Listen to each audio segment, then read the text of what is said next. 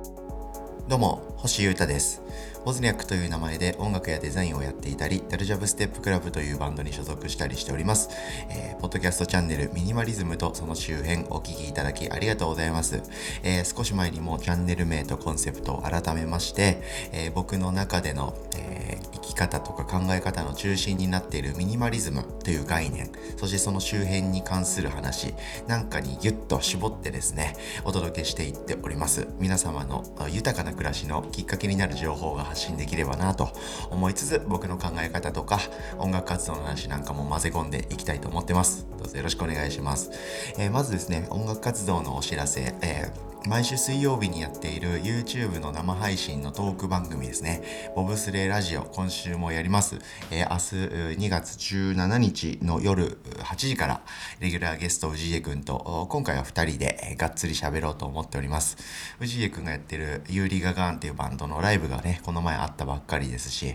あと僕もオーズニャックでそろそろまたリリースだとか動きもありますんで、ミュージシャン感のある放送になる予感がしておりつつ、ワイワイ喋ろうと思ってますので、よろしければそっちもチェックしてください。ということで今日はですね、習慣の話とか、あとはお金の勉強みたいな話をざっくりしてみたいと思っております。これでピンときた方はですね、マネーリテラシー超高い個人事業主さんだと思います。そうです。えー、今年もやってきました、えー、所得税の確定申告の季節がやってきたんです。はい。このラジオ、ポッドキャストを聞いてくれてる方で、えその話がどれぐらい、え関係ある人なのかっていうのはわからないんですけど、まあ、その確定申告するしないに関わらず、えー、全人類、全国民に当てはまるような話をしますので、え、知らないっていう方もどうぞ飛ばさずに聞いてみてもらえたら嬉しいです。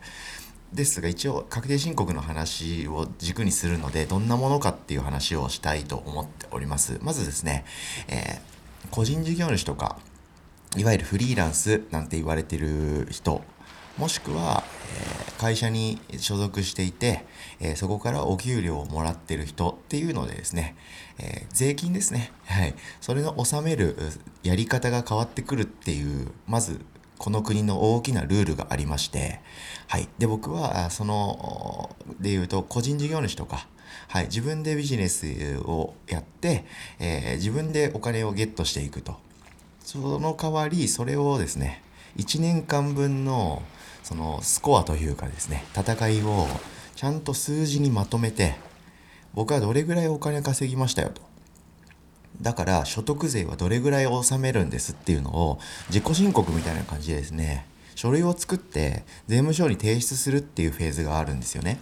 うん、これがいわゆる確定申告所得の所得やその所得の税金を確定してそれを税務署に申告するので確定申告っていうそんなざっくりイメージなんですけどこれをですねフリーランスとか個人事業主とかはみんなやるんですね。で、お給料を会社からもらっている方々っていうのはこれを全く基本的にはやらないと。その代わり会社がそれをやってくれて、いわゆる源泉徴収ってやつですね。はい、先に会社からですね、えー、引いて、天引きして、それを天引きされたのが皆さんが受け取っている給料という感じになっていると。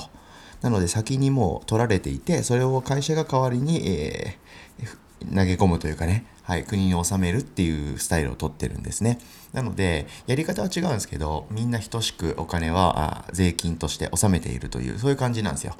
はい、そういうすごいざっくりとした話をさせていただきました。これがご存知の方も意外と言葉にできる方少ないと思いますんで、はい、話してみました。で、その上で、えー、この季節がやってきましたねって僕最初言ったんですけど、確定申告ってこの季節なんですよ。基本的にですね、え、1月1日から12月31日までのこの収支の戦いをですね、いろいろまとめまして、2月の16日から3月の15日、だいたいこの1ヶ月の間で、税務署に提出するというやつなんですよ。で、僕はですね、2019年から個人事業主としてちゃんと開業して、まあちゃんとね、いよいよフリーランスになっちゃったんで、えー、ちゃんとやっていかなきゃなっていうことでかなりやりまし、戦いまして、で、それをまとめたのがちょうど去年の今頃ですね。うん、2020年の3月4月あたりに、えー、やったんですけど、コロナの影響でですね、去年は提出期限が1ヶ月伸びまして、はい、そういうこともあったんで、ずるずると引きずりながら最後の方にガーッと領収書の山をかき分けて、なんとか形にして出したという、そんなような力技で終わらせたんですけど、今年の僕は違いましたね。はい。なぜこのポッドキャストを聞いてくれてる方で、えー、割と去年の今頃とか、そういう時期から聞いてくださってる方であればピンとくるかもしれないですけど、僕はですね、去年、2020年からですね、こういうとこちゃんとやっていこうと、ちゃんと生きていこうということを心に決めまして、お金の勉強をし始めたんです。うん。あの、攻撃的にね、明るい意味でお金の勉強ですね。例えばクレジットカードとかキャッシュレスとかどういうものを使うといいのかっていうそういうのもお金の勉強だし、はい、あとは去年よくね話題になった持続化給付金とかあるじゃないですか支援金とかそういったものをちゃんとゲットするためにはどういうふうに動いていけばいいのかとかそういう勉強から入ってあとはこう社会保険とか年金とか税金とかそういういわゆるねはい、この国で生きていくとどういうふうなお金がかかってそれをどういうふうに戦っていけばいいのかみたいなそういう勉強もし始めたということなんですよ。でですね、1年間、こう、日々、領収書が出たりとか、請求書出したりとか、僕ら個人事業主はそういうことをいっぱいやるんですよ。で、えー、去年の僕はですね、それをとりあえずレシート領収書全部、封筒みたいなのに突っ込んでおいて、よしか、じゃあ確定申告やるかっていうタイミングで全部そのレシートをですね、ひっくり返して、一枚一枚、いわゆる仕分けっていうんですけど、これはあの時の、えー、これは、あえー、6月の、うん、6月の中旬の、ああ居酒屋のレシート。あこれは、あ、そうかそうか。あの新しく一緒にレコーディングする人ことになった人に、えー、呼ばれて、一旦打ち合わせしようって言って、仕事の話をしながら飲んだんだ。あ、ってことはこれは、えー、交際費で、えー、内訳は飲食代で、みたいな、そういう風な感じで、全レシート領収書には、えー、仕事をする上でこれが必要だったっていう理由や経緯がありますんで、それを全部、まあ、会計ソフトみたいなのに打ち込んでいくんですよ。これを全部1年間分やって、あとは、ま、細かいちょっとした書類とかも全部まとめて出すっていうのをやるんですけど、僕ですね、えー、確定申告に関してやったことって昨日1日で、しかもちょっと、ちょっと数時間ポンポンポンってやっただけですっげえ余裕で終わったんですよ。なので、えー、僕はですね、本日2月16日にも提出できるという最強の状態になりました。はい、2月の16から3月の15日の1ヶ月の間で、えー、収めるのが通常なんですけど、この先頭で 初日にやっちゃうっていうですね、最高の状態を叩き出すことができました。僕はですね、いわゆる簡単に例えるとこれですね、夏休みの宿題を最後の方まで残している側の民族だったんですよ、僕は。まあ、皆さんも結構そういう方多いと思うんですけど、僕も完全にそれだったんですけど、ちょっとやっていこうということで、2020年は1年間かなりしっかり、えー、そのお金の勉強しながら、日々のやり取りとかも、ちゃんと怠らずにやった結果、こういうことになりました。はい。で、いろんないいポイントというか、それを成し遂げた要因はあると思うんですけど、何よりその日々のいわゆる仕分けっていうさっき話したレシートとか領収書を何費でいくらだったのかみたいなことをちゃんとこう日々ですね例えば週1回とか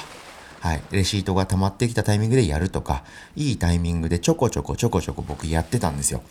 これが良かったですね。日々のちょいちょいっていうのは全然辛くないじゃないですか。でもそれを貯めちゃうとすっげえ大変なものに感じると。これって何事にもあるあるっすよね。これは全然税金とかこの確定申告に関係なく。例えば洗い物とか洗濯物とかってそうっすよね。掃除とか。LINE の返事とか。何でもそうっすよね。スイスイスって スッとやっちゃうと特に大したことないんですけどほっとくとすげえ膨れ上がってくっていうあれ何なんすかね。なのでちょこちょこやっていくっていうのが習慣になったっていうのがすげえ良かったなっていう思いました。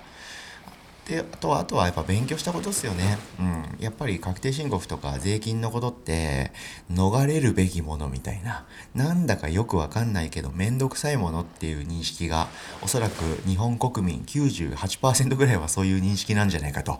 思うんですね。僕も98%の中の一部だったんですけどね。でも去年すごい勉強しましたし、やっぱりこういう社会になって、あ、国ってマジで僕らのこと助けてくれるところと助けてくれないところとあるんだな、みたいな。